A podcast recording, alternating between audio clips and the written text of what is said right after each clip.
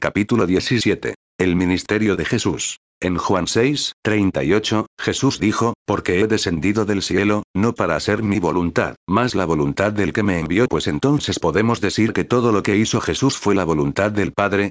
En Juan 14, 10, dijo, las palabras que yo os hablo, no las hablo de mí mismo. Mas el Padre que está en mí, Él hace las obras en Juan 8, 28, 29, dijo, entonces entenderéis que yo soy, y que nada hago de mí mismo. Mas como el Padre me enseñó, esto hablo.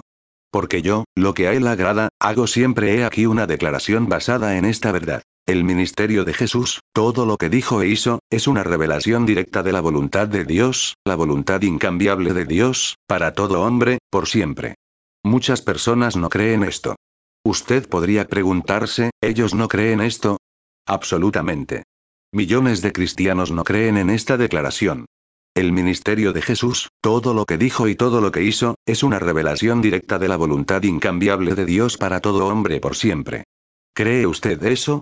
Usted me podría preguntar, ¿por qué usted dice que millones de cristianos no creen esto? Ellos creen que Él hizo estas cosas para demostrar que era el Hijo de Dios, y que no es necesariamente para todos todo el tiempo. Ellos creen que Él lo hizo solo para demostrar su divinidad, para demostrar que Él es Cristo. Lo pudo haber dicho si lo hubiese querido.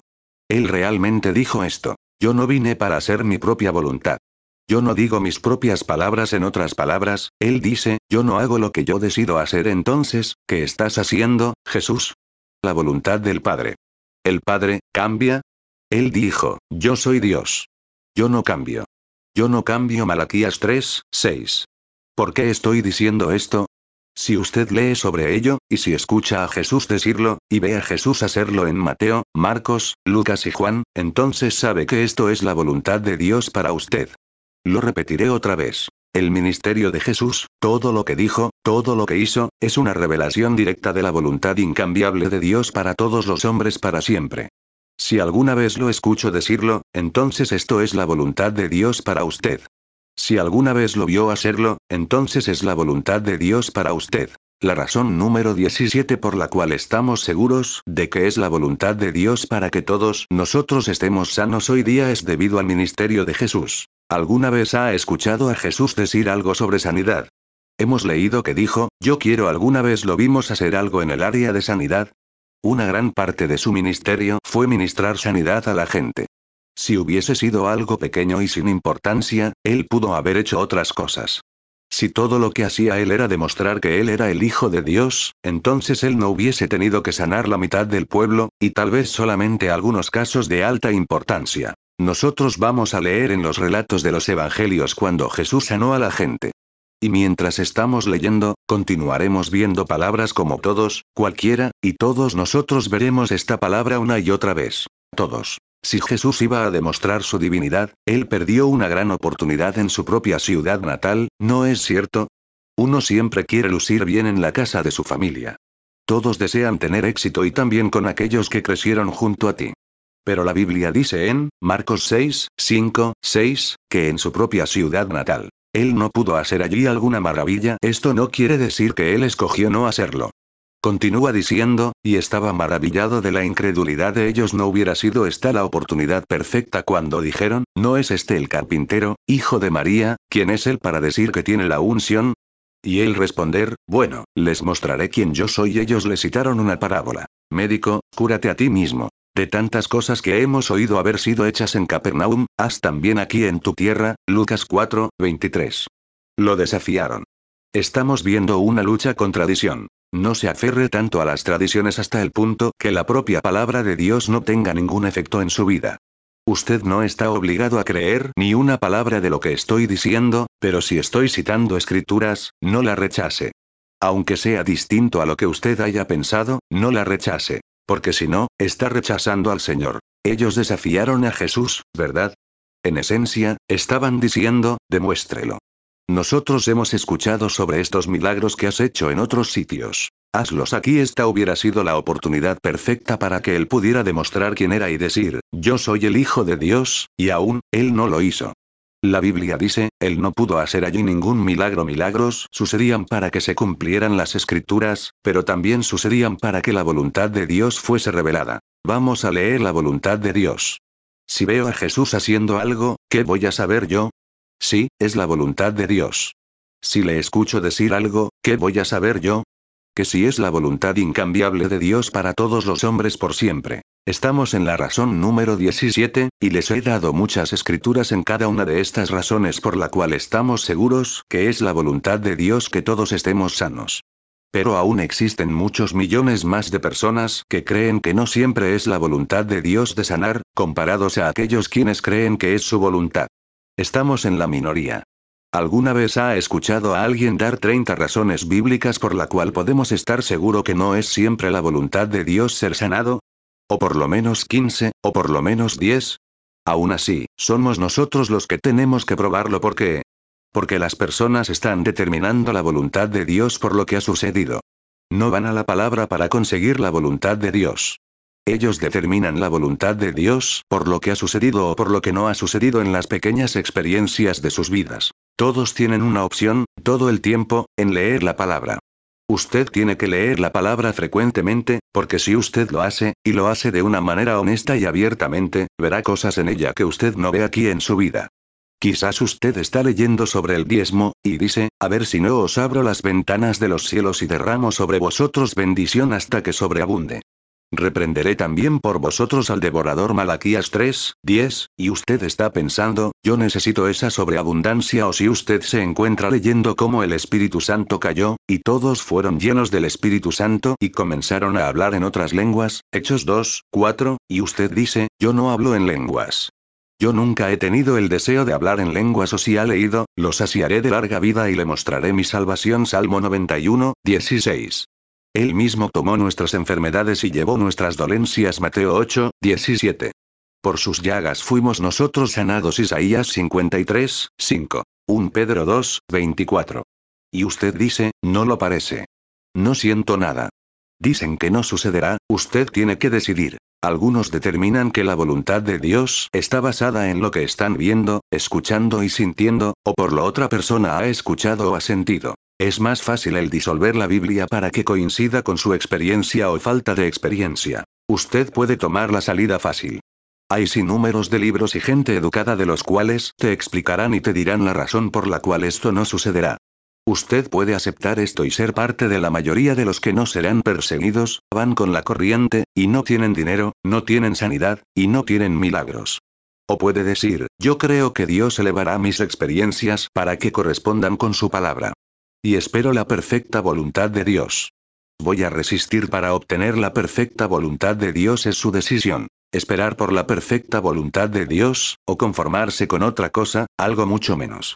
Es mucho más fácil el solo tratar de explicarlo. Yo estoy tan contento que hace algunos años atrás yo había leído sobre hablar en lenguas en el libro de Hechos. Yo nunca había hablado en lenguas, pero pensé, bueno, aquí está. Se supone que tenga el mismo Espíritu Santo que ellos tuvieron. Soy parte de la misma iglesia que ellos. Marcos 16, 17 dice, estas señales seguirán a los que creen. Hablarán nuevas lenguas, lo leí. En 1 Corintios 14, 18, Pablo dijo, doy gracias a Dios que hablo en lenguas más que todos vosotros. Creo que la gente se olvida que Pedro hablaba en lenguas. Pablo hablaba en lenguas. Los efesios hablaban en lenguas. Los colosenses hablaban en lenguas. Los filipenses hablaban en lenguas. Los corintios hablaban en lenguas día y noche. El Nuevo Testamento está lleno de habladores en lenguas. Esto suena como algo extranjero para la gente, pero esto es un hecho. Aún así, ¿qué ha hecho la gente? Ellos lo han disuelto y lo han explicado para que coincida a su falta de experiencia. Una vez, tuve un ejemplo de un hombre que vino y trató de llevarme a capítulo sobre cómo todo esto ya ha pasado atrás. Es curioso cómo la gente trata de citar uno de los pasajes de la palabra como uno de Corintios 13. Y se olvidan de todas las otras cosas que se mencionan ahí que no han pasado atrás, pero tratan de sacar esta cosa específica y dicen que sí ha pasado atrás. Finalmente, le dije a él, bueno, hermano, ¿has hablado alguna vez en lenguas? Él dijo, no. Yo dije, ¿ha tenido tal vez algún tipo de experiencia en el asunto? Él dijo, no. Yo dije, yo sí. Unos podrían preguntar, ¿qué estás diciendo? ¿Está tratando de implicar o sugerir algo? ¿Está tratando de decir que hay algo mal conmigo si no hablo en lenguas? No. ¿Está usted diciendo que yo no soy salvo si no hablo en lenguas? No, usted tiene que estar salvo para ser un candidato para recibirlo. Lo que yo estoy diciendo es esto. Si se trata sobre esto, o se trata sobre prosperidad, o se trata sobre sanidad, o si se trata sobre otra cosa, no trate de explicarlo si no lo ha experimentado o porque aún no lo ha recibido. Humíllese, ante la palabra de Dios, y diga solo porque yo no lo he hecho o porque yo no lo he visto, no significa que esto no es correcto. Esto es correcto, y Señor, te pido que eleves mi experiencia. Elévame hacia ella y lo haremos el resto de nuestras vidas. Ahora, estamos buscando en las escrituras para ver lo que Jesús hizo. Cuando lo veamos, vamos a encontrar la voluntad incambiable de Dios para todos los hombres por todos los tiempos. Cada vez que las palabras todos o cada uno se utilicen en referencia a alguien siendo sanado, estará resaltada en letras negras. Mateo 4, 23, dice, y recorrió Jesús toda Galilea, enseñando en las sinagogas de ellos, y predicando el Evangelio del reino, y sanando toda enfermedad y toda dolencia en el pueblo. ¿Cree usted que todavía es la voluntad de Dios que esto sea enseñado? ¿Es todavía la voluntad de Dios que todavía se predique el Evangelio? Entonces, ¿por qué dejamos de caer lo último? Si usted está de acuerdo que Él estaba mostrando la voluntad de Dios, y que nosotros estamos supuestos de enseñar y predicar, entonces ¿por qué dejan afuera la última parte? Y se difundió su fama por toda Siria. ¿Y le trajeron cuántos? Todos los que tenían dolencias, los afligidos por diversas enfermedades y tormentos, los endemoniados, lunáticos y paralíticos. Y los sanó ellos se refieren a todos los que trajeron. No dice que solamente sanó una parte de ellos. Dice que los sanó, a todos quienes vinieron. ¿Cuántas personas fueron sanadas ese día? ¿Dónde están los desafortunados? ¿Y qué de aquellos que no era el tiempo adecuado para su sanidad, o no era la voluntad de Dios, o aquellos quienes Dios le estaba enseñando algo? ¿Cuántas personas fueron sanadas allí ese día? Un grupo, y fueron todos. Vamos a mirar un ejemplo en Mateo, luego miraremos el mismo pasaje en Lucas. Pero Lucas, lo dice un poquito diferentemente que Mateo. No deje que esto sea demasiado sencillo para usted. Deje que penetre su espíritu. Uno sabe que está funcionando en su espíritu cuando se siente emocionado. Mateo 8, 16 dice, y cuando llegó la noche, trajeron a él muchos endemoniados. Y con la palabra echó fuera a los demonios, y sanó a todos los enfermos. ¿Sanó él a varios de ellos 50, 60, 99%? No. Todos significa que están todos incluidos, nadie excluido. Todos significan todos. Él sanó a todos los enfermos. Para que se cumpliese lo que fue dicho por el profeta Isaías, que dijo, Él mismo tomó nuestras enfermedades, y llevó nuestras dolencias. ¿El tomó de quienes? No solamente los de ellos. Él está sanando a todos en manifestación de esa escritura y en manifestación de la voluntad incambiable de Dios para todos los hombres por todos los tiempos. El relato de Lucas lo dice de esta manera, en Lucas 4, 40. Esto es el mismo acontecimiento. Al ponerse el sol, todos los que tenían enfermos, escuche el lenguaje de esto. Todos los que tenían enfermos, de diversas enfermedades, los traían a él. Y él poniendo las manos sobre cada uno de ellos, los sanaba donde se encuentran los que no tenían suficiente fe. ¿Dónde se encuentran aquellos que no era el tiempo de Dios para ellos? ¿Dónde? Ahora, amigo, si fuese de vez en cuando la voluntad de Dios o rara vez la voluntad de Dios para que algunos estuviesen enfermos o se mantuviesen enfermos, lo hubiéramos visto en el ministerio de Jesús, porque él dijo, no busco mi voluntad, más la voluntad del que me envió, del Padre. Solo digo lo que oigo que él dice. Solo hago lo que él me muestra para ser Juan 5, 19 minutos, 30 segundos. Todo lo que hizo es una revelación de la voluntad de Dios. De esto es lo que se trata este libro entero, la voluntad de Dios para sanar. Si usted no puede encontrar la voluntad de Dios mirando a Jesús, ¿a dónde va a mirar? Si vamos a decir, bueno no, a veces es su voluntad y a veces no lo es, pues entonces lo deberíamos de ver en el ministerio de Jesús. Deberíamos de encontrar uno o dos o unos cuantos casos cuando no era el tiempo de sanidad para la persona, o cuando Dios le estaba enseñaba algo, desarrollándoles, o tal vez no era la voluntad de Dios. Debería de haber por lo menos unas cuantas veces. Pero en cambio, vemos a todos ellos, cada uno de ellos. Aún todavía algunos argumentan, sí, pero yo conozco de fulano de tal, y él era un hombre bueno.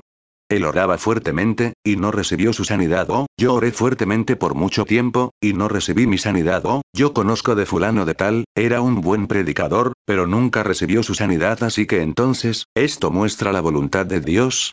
Óigame, usted tiene que decidirse. Otros dicen, bueno, todo lo que sucede es la voluntad de Dios así que, si las personas que no creen en Jesús, incluyendo a gente perdida y que han ido al infierno, esa es la voluntad de Dios. Ellos contestan, oh, no ahora pues, espérese un momento. Usted dijo todo. Todo lo que sucede es la voluntad de Dios. No puede ser de ambos modos. Pues, no, ellos tienen que creer, y ellos tienen que recibir exactamente. Una vez un hombre me quiso llevar a capítulo sobre esto, y dijo, nosotros no creemos eso. No predicamos eso en nuestra iglesia. Yo nunca he visto ninguna sanidad, dije, HMM. No lo predica. No lo cree, y nunca ha visto una sanidad. Él contestó, no, nunca he visto una sanidad. Yo respondí, HMM. Nosotros si lo predicamos, y si lo creemos, y existen cuadernos llenos de testimonios, y señalé así a la mesa. Me pregunto si existe alguna conexión aquí. Usted no lo cree, usted no lo predica, y usted no lo tiene. Nosotros si lo creemos, lo predicamos, y lo tenemos estas señales no persiguen a los que dudan y a los que no reconocen y dicen que ha sido dejado atrás. Estas señales persiguen a los que creen. ¿Cree usted que todos ellos fueron sanados, cada uno de ellos? Nosotros estamos observando directamente la manifestación de la voluntad incambiable de Dios para todos los hombres por siempre. Gloria a Dios. ¿Cómo usted va a determinar si es la voluntad de Dios que usted prospere o no? ¿Dónde encontrará usted que es la voluntad de Dios ser pobre el resto de su vida o sencillamente conformarse con muy poco, pero no mucho, o vivir en abundancia, o sencillamente ser rico? ¿Cómo va usted a averiguar esto? ¿Usted sabe lo que la mayor parte de cristianos hacen? Ellos dicen, bueno nosotros vemos lo que vemos. Y si es la voluntad de Dios que sea lo que Él quiera, no, amigo, no funciona de esa manera. La Biblia dice en Efesios 5, 17, por tanto, no seáis imprudentes, sino entendidos de cuál sea la voluntad del Señor. Se nos ha dicho que se supone que encontremos y recibamos la voluntad de Dios de ir tras ella. Aquellos que fueron sanados en el ministerio de Jesús no fueron personas que se quedaron en su casa pensativos. No eran gente, se habían quedado sentados en sus dormitorios, gritando y cantando, no te olvides de mí, precioso Jesús. No. Fueron aquellos se levantaron y a través de sus debilidades y obstáculos empujaron, y alcanzaron, se agarraron y la tomaron. Se recuerda de la mujer con el flujo de sangre, Lucas 8, 43, 48. Jesús no estaba en una campaña de sanidad. Ella no le preguntó a él, ¿sería su voluntad sanarme? Ella no preguntó si pudiera obtener su sanidad. Ella fue y la tomó. Ella se dirigió hacia él, empujó y agarró el dobladillo de su ropa y tomó su sanidad. Sintió en su cuerpo que estaba sana. Se deslizó hacia atrás entre la muchedumbre y se mantuvo de pie con una gran sonrisa como si fuese el gato que se comió al canario y pensó, Gloria a Dios, lo siento. Lo siento. Luego se dio cuenta y vio que Jesús la estaba mirando. La Biblia dice que ella tuvo miedo. ¿Por qué? Tal vez pensó ella que, él va a querer esto para atrás porque ella no le había preguntado a él. ¿Puedo? ¿Podría? ¿Debería? Pues, gracias a Dios, que cuatro teólogos no llegaron hacia ella y le explicaron que a lo mejor no pudo haber sido la voluntad de Dios. Ella con determinación empujó, agarró su sanidad, y deslizándose regresó entre la muchedumbre. Y él dijo, ¿quién me tocó? La Biblia dice que todos lo negaron, así que significa que cuando él la miró, ella también lo negó. Esto fue algo muy grande e incómodo, porque él se había detenido y preguntaba, ¿quién me tocó? Fue tan incómodo que los discípulos sintieron que tenían que intervenir. Y se acercaron a Jesús y le dijeron, Jesús se les había olvidado con quién estaban hablando, Jesús quién sabe cuánta gente te tocó. ¿Qué quieres decir que alguien te tocó? Él respondió, alguien me ha tocado a mí cuando usted ha escuchado de Dios, no permita que la gente le desvíe. Alguien me tocó finalmente, ella vio que ya no podía esconderse. Probablemente pensó, él no se marchará. Él no va a parar entonces fue y se postró ante él y le dijo a él toda la verdad, pero él no le dijo. Debiste haberme preguntado primero, porque no siempre no supongas que es la voluntad de Dios no hubiera sido esta, la oportunidad perfecta para establecer una doctrina que no es bíblica que muchísimos creen, Hubiera sido la oportunidad perfecta para que él dijera, ahora, no asumas que es la voluntad de Dios, porque no siempre es su voluntad, da la casualidad que me tocaste en el momento preciso, al tiempo exacto hoy día no. ¿Qué dijo él? Hija. Relájate. Ten buen ánimo. Tu él pudo haber dicho cualquier cosa como, es mi unción, es porque yo soy el Hijo de Dios, o cualquier tipo de cosa, pero lo que realmente dijo él fue esto. Hija, tu fe te ha salvado. Ve en paz se completa en esta cosa Lucas 8, 48. Y ella lo hizo, y lo fue. En referencia a este acontecimiento, ¿qué es lo que estamos buscando?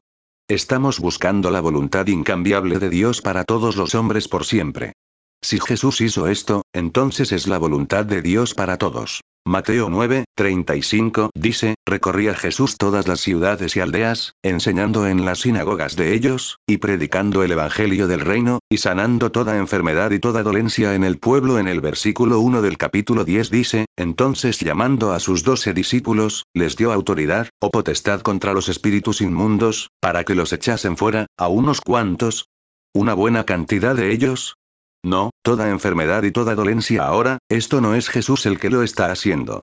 Estos son sus discípulos. Unos dicen, bueno pues, eso fue Jesús. No, no fue solo Jesús. Son los doce. Más tarde habíamos leído que hubieron setenta más, y hemos leído sobre muchos más. Ellos argumentan, bueno, pero también, eran los doce, pero solo los doce no, eran los setenta. Ah, bueno. Eran los 70, pero solo los 70. El diablo quiere que usted crea esto, pero en el último capítulo, vimos suficientes escrituras donde dicen que se nos ha dado autoridad, Él nos dio esa misma autoridad. Ya hemos visto varios relatos. ¿Y si vemos a Jesús continuamente hacer esto uno y otra vez? ¿Qué podríamos nosotros asumir? Que es la voluntad de Dios. ¿Qué piensa si hubiéramos visto versículo tras versículo donde él le hubiera dicho a la gente, lo siento, te amo mucho, y Dios te ama, y sé que es muy difícil, pero no es la voluntad de Dios para que tú estés sano, y lo entenderás mejor en el futuro? Esto es lo que millones de cristianos creen. Pero, ¿por qué entonces no lo hizo por lo menos de vez en cuando en vez de sanarlos a todos? Si continúa sanándolos a todos, podemos entender que todos supuestamente, deben de ser sanados, ¿y qué tal si averiguamos que no es siempre su voluntad? Oh, pues entonces vamos a estar decepcionados y confundidos. Mateo 12, 15 dice, sabiendo esto Jesús, se apartó de allí. Y le siguieron muchas gentes. ¿Cuánta gente? Decenas de personas. Una multitud, si lo busca, significa miles de personas. Podemos ver lugares en la Biblia donde miles son llamados multitud. ¿Y que de una gran multitud? Es mucho más. ¿Y qué, sobre grandes multitudes, en plural? Puede echar un breve vistazo hacia la alimentación de aquella multitud, ¿no es cierto? Ahora, en ese caso, esto solo está hablando sobre una multitud, 5,000 hombres no contando mujeres y niños, así que fácilmente pudiéramos haber visto por lo menos 10,000 personas ahí. ¿Y una gran multitud? Sería mucho más que esto. ¿Y que sobre grandiosas multitudes? Grandes muchedumbres. Yo no creo que a veces nos damos cuenta del tamaño de las muchedumbres que a veces estaban presentes durante su ministerio. Estamos hablando de 20, 30, 40 o 50,000 personas. Nunca se no había dado una imagen tan clara sobre esto, ¿no es cierto? ¿Sabía usted que la iglesia e iglesias en el libro de Hechos eran grandes? Eran enormes. 3.000, 4.000, hasta 10.000 personas se salvaron en un día. Algunos dicen, yo no creo en iglesias grandes. No me gusta cómo se sienten bueno pues, entonces no le hubiera gustado las iglesias en hechos. Pero cuando Jesús lo supo, él se retiró de allí. Y grandes multitudes lo siguieron, y él los sanó a todos. Este es uno de los casos más poderosos que hayamos leído, especialmente cuando realmente tienes una idea de cuántas personas les estaba hablando él. Estos no son todos, personas que van a la iglesia. Estas no solamente eran las personas que visitaban las sinagogas. Eran reuniones al aire libre. La gente podría acercarse de cualquier lugar, dejando lo que estaban haciendo, y usted me va a decir a mí que entre 20, 30, 40,000 personas, usted no se podía encontrar a nadie que no fuera la voluntad de Dios sanarle. O que no había nadie que no estaba completamente listo para recibir esta grandiosa bendición. Ni uno solo. Él lo sanó. Él los sanó a todos, gloria a Dios. Él los sanó a todos ellos. Sí, pero a lo mejor no podría ser la voluntad de Dios sanarte a ti, no, Él los sanó a todos. Nosotros hemos leído escrituras tras escrituras sobre esto que dice, los sanó a cada uno. Los sanó a todos. Los sanó a cada uno. Los sanó a todos Mateo 4, 24, 12, 15. Lucas 4, 40. Muéstreme algunas escrituras donde dice que no siempre es su voluntad. Usted podría decir, hermano Kate, ¿por qué continúa hablando de esto? Porque mi amigo, millones de cristianos no creen que es su voluntad para que todos estén sanos, no están seguros. Desean que sea así, pero no tienen idea de cómo van a saber. Encontramos la voluntad de Dios en la palabra de Dios, no importa lo que veas o dejes de ver, somos gente de fe. La voluntad de Dios se revelada en la palabra de Dios. Jesús es la palabra de Dios, y en todo lo que dijo, y en todo lo que hizo, usted escucha la voluntad de Dios, y ve la voluntad de Dios. ¿Qué acabamos de ver? Jesús sanando a todos, esa es la voluntad de Dios. Mateo 14, 14 dice, y saliendo Jesús, vio un gran gentío, y tuvo compasión para demostrar su deidad. No. Él tuvo compasión de ellos todavía él es movido a compasión cuando la gente tiene dolor. Y como resultado, ¿qué hizo? Sanó a sus enfermos ahora, sus se refiere a quiénes?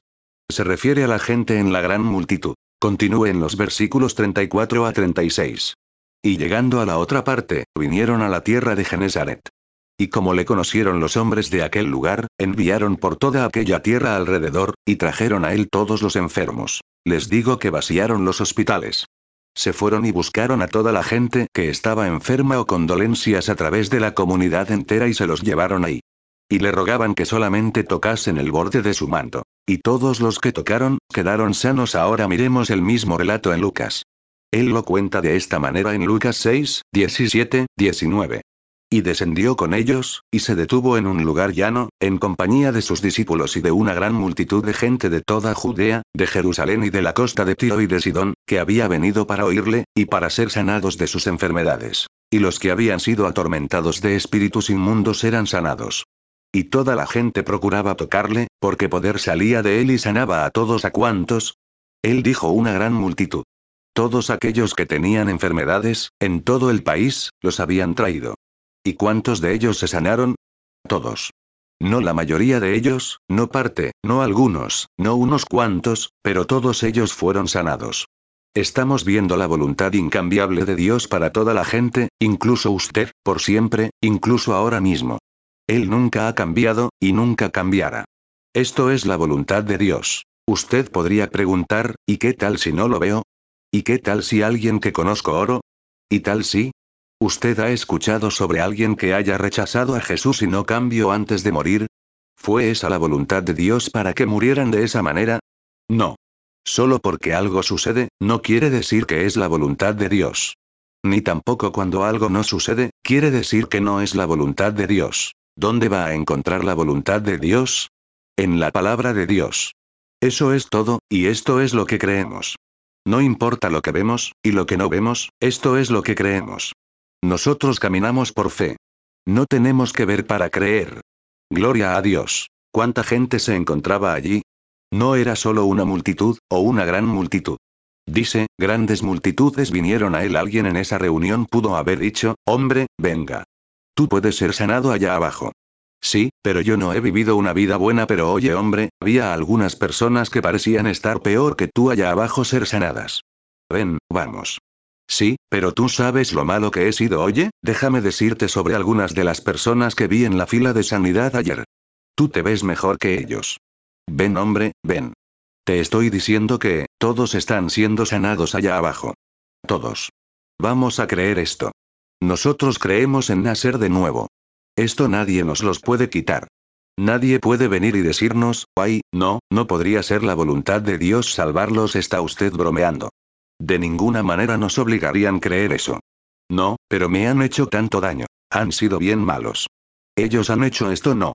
Es la voluntad de Dios que todos sean salvos. Su voluntad es que nadie perezca. Ahora, cuando lleguemos al punto donde comenzamos a creer de esa manera sobre sanidad tal y como creemos en la salvación, entonces comenzaremos a ver sanidades frecuentemente al igual que vemos nuevos nacimientos. Nosotros tenemos que luchar contra siglos de errores que han sido enseñados en la iglesia. Pero, estamos acercándonos. Manténgase fuerte. No sea arrogante ni insistente, y no cambie la Biblia. Mateo 15, 30 dice, y se le acercó mucha gente que traía consigo a cojos, ciegos, mudos, mancos, y otros muchos enfermos. Y los pusieron a los pies de Jesús, y los sanó. No una parte de ellos él los sanó a todos. De manera que la multitud se maravillaba, viendo a los mudos hablar, a los mancos sanados, a los cojos andar, y a los ciegos ver. Y glorificaban al Dios de Israel. No son las enfermedades que glorifican a Dios, son las sanidades que glorifican a Dios. No es el pecado que glorifica a Dios, es la salvación que glorifica a Dios. No es la destrucción, es la liberación. No es la pobreza, es la abundancia que glorifica a Dios. Usted tiene que creer esto cuando aún no lo ve. Usted tiene que proclamarlo aun cuando todo alrededor de usted dice que no es así. El hermano Kenneth Agin, dijo que Dios le enseñó sobre la prosperidad, y que era su voluntad para que él prosperara. Él no había escuchado esto en predicaciones, pero lo aprendió del Señor, de las Escrituras, del Espíritu. Él dijo que estaba sin dinero, y cada mes que pasaba se encontraba en más deuda. Él debía varios préstamos, y lo único que era capaz de hacer durante esos meses era pagar un poco de los intereses. Él dijo que iba a predicar y predicaba sobre Dios deseando que prosperemos, pero luego se regresaba con dos monedas de cinco centavos en su bolsillo y tener que caminar a su casa, porque su automóvil estaba tan deteriorado, él lo había vendido por chatarra. ¿Qué estaba predicando? Que es la voluntad de Dios para que nosotros prosperemos. Bueno, pero no lo parecía.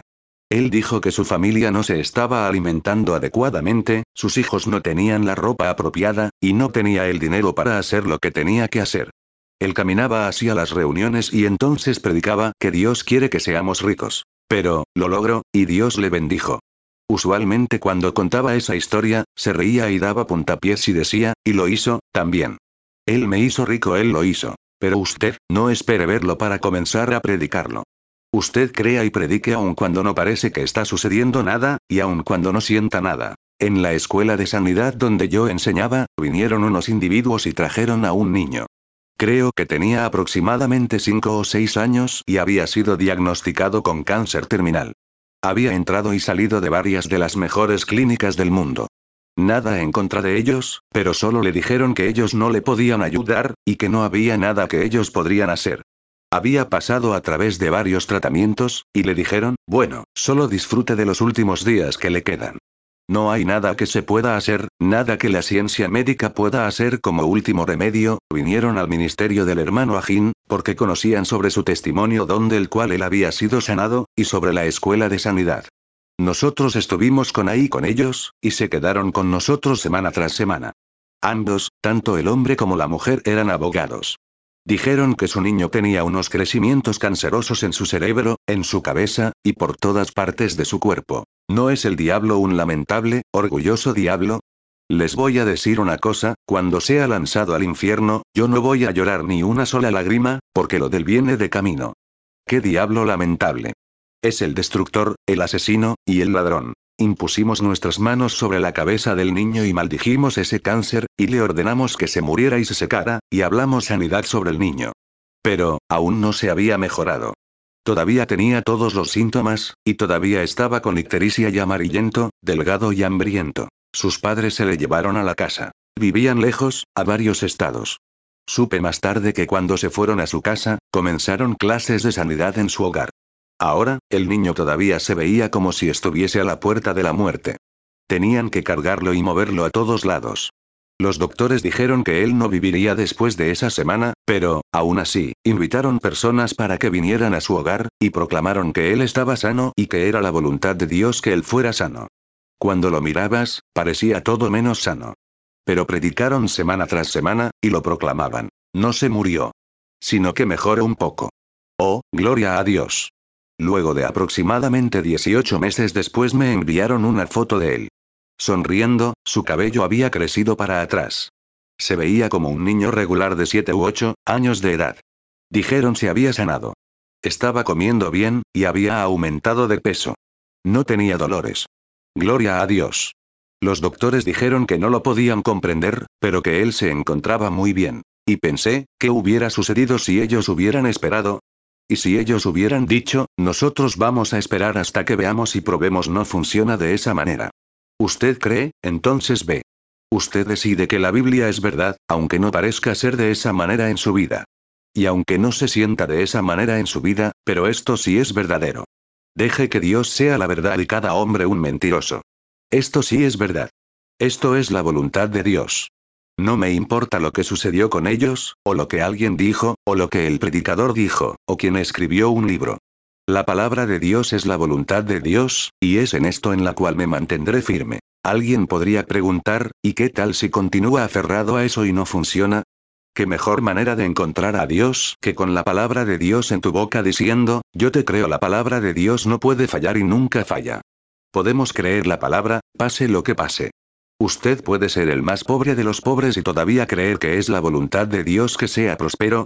¿Puede creerlo? Sí, puede. Puede sentirse impotente, y mudo, e infructuoso, y fracasado, y todavía creer que es más que un conquistador en Cristo. Usted ha sido hecho la justicia de Dios en Cristo y Él siempre hace que usted triunfe. ¿Y qué va a suceder si usted comienza a creerlo y comienza a decirlo? Esto acontecerá en su vida. Esto es para ti, y te afecta a ti. Es tu derecho, tu privilegio, para ser liberado, para ser salvo, para ser libre, para ser sano, y ser próspero. Tome la decisión que va a creer y que póngalo de frente. Yo recuerdo cuando los cambios financieros llegaron a Fidis y a mi vida. Nunca lo olvidaré. Ya habíamos ido al centro de adiestramiento de la Biblia, Rema. Habíamos estado allí dos años y nos habíamos graduado, y ya me encontraba en el ministerio, y viajando. Estaba enseñando en la escuela, y me cansé de estar pobre. Cada vez veía a mi alrededor que no había suficiente, no había bastante.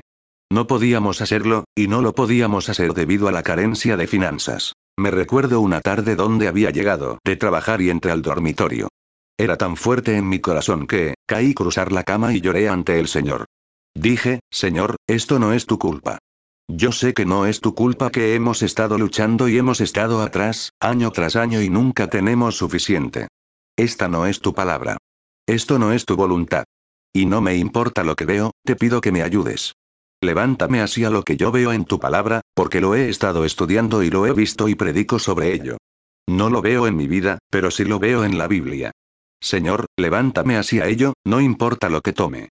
Conéctame con gente que me pueda ayudar. Ayúdame a conseguir los materiales en mis manos. Abre mis ojos. Ayúdame. Muéstrame qué es lo que no estoy haciendo, le clame a Él con sinceridad. No lo vi todo ese mismo día, pero sí sé que Él escuchó mi oración. No habíamos salido de todas nuestras dificultades al final del mes, pero sí escucho mi oración. Concedió mi petición. Parecía que, durante los próximos cinco años, cada día me mostraba más cosas.